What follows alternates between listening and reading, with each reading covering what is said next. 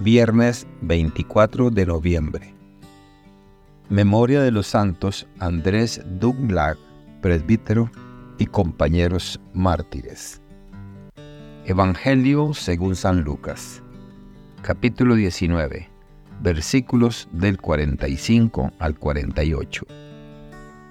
Aquel día Jesús entró en el templo y comenzó a echar fuera a los que vendían y compraban allí, diciéndoles, Está escrito, mi casa es casa de oración, pero ustedes la han convertido en cueva de ladrones.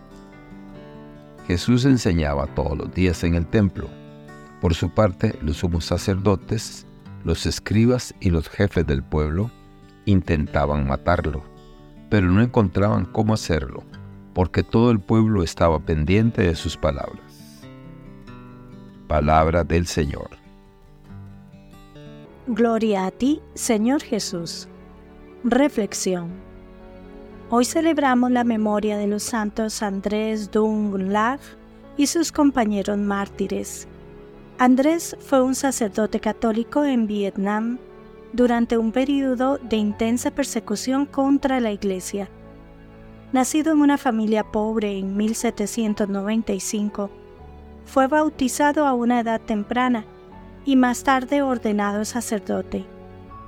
Andrés se destacó por su fervor en la evangelización y su dedicación al ministerio pastoral en una época donde el cristianismo era visto con hostilidad por las autoridades locales.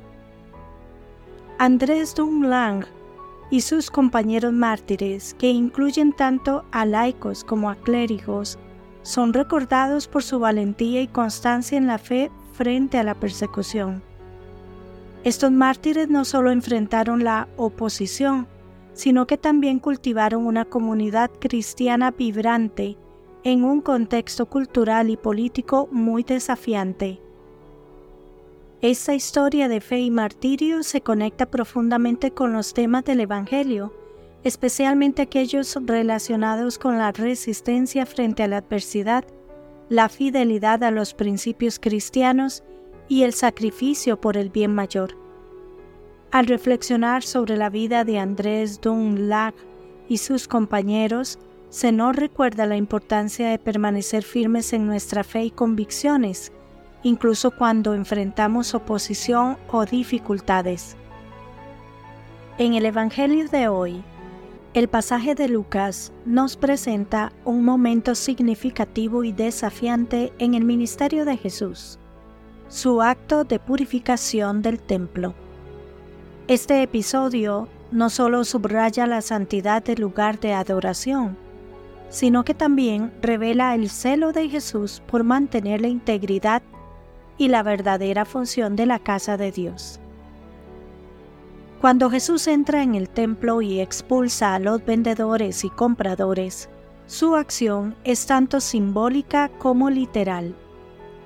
Al declarar, mi casa es casa de oración, pero ustedes la han convertido en cueva de ladrones, denuncia la corrupción y la desviación de los verdaderos propósitos del templo. Esta frase que contrasta la santidad y la perversión, resalta la importancia de preservar los espacios sagrados como lugares de conexión genuina con lo divino. El coraje de Jesús al confrontar estas prácticas corruptas demuestra su compromiso inquebrantable con la verdad y la justicia.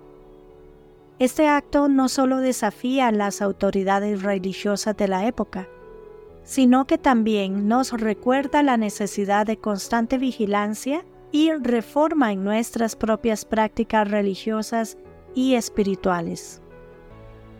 El hecho de que Jesús enseñe diariamente en el templo tras este incidente es una poderosa afirmación de su autoridad y su misión. A pesar de la oposición de los líderes religiosos y políticos, su enseñanza sigue atrayendo y cautivando a la multitud.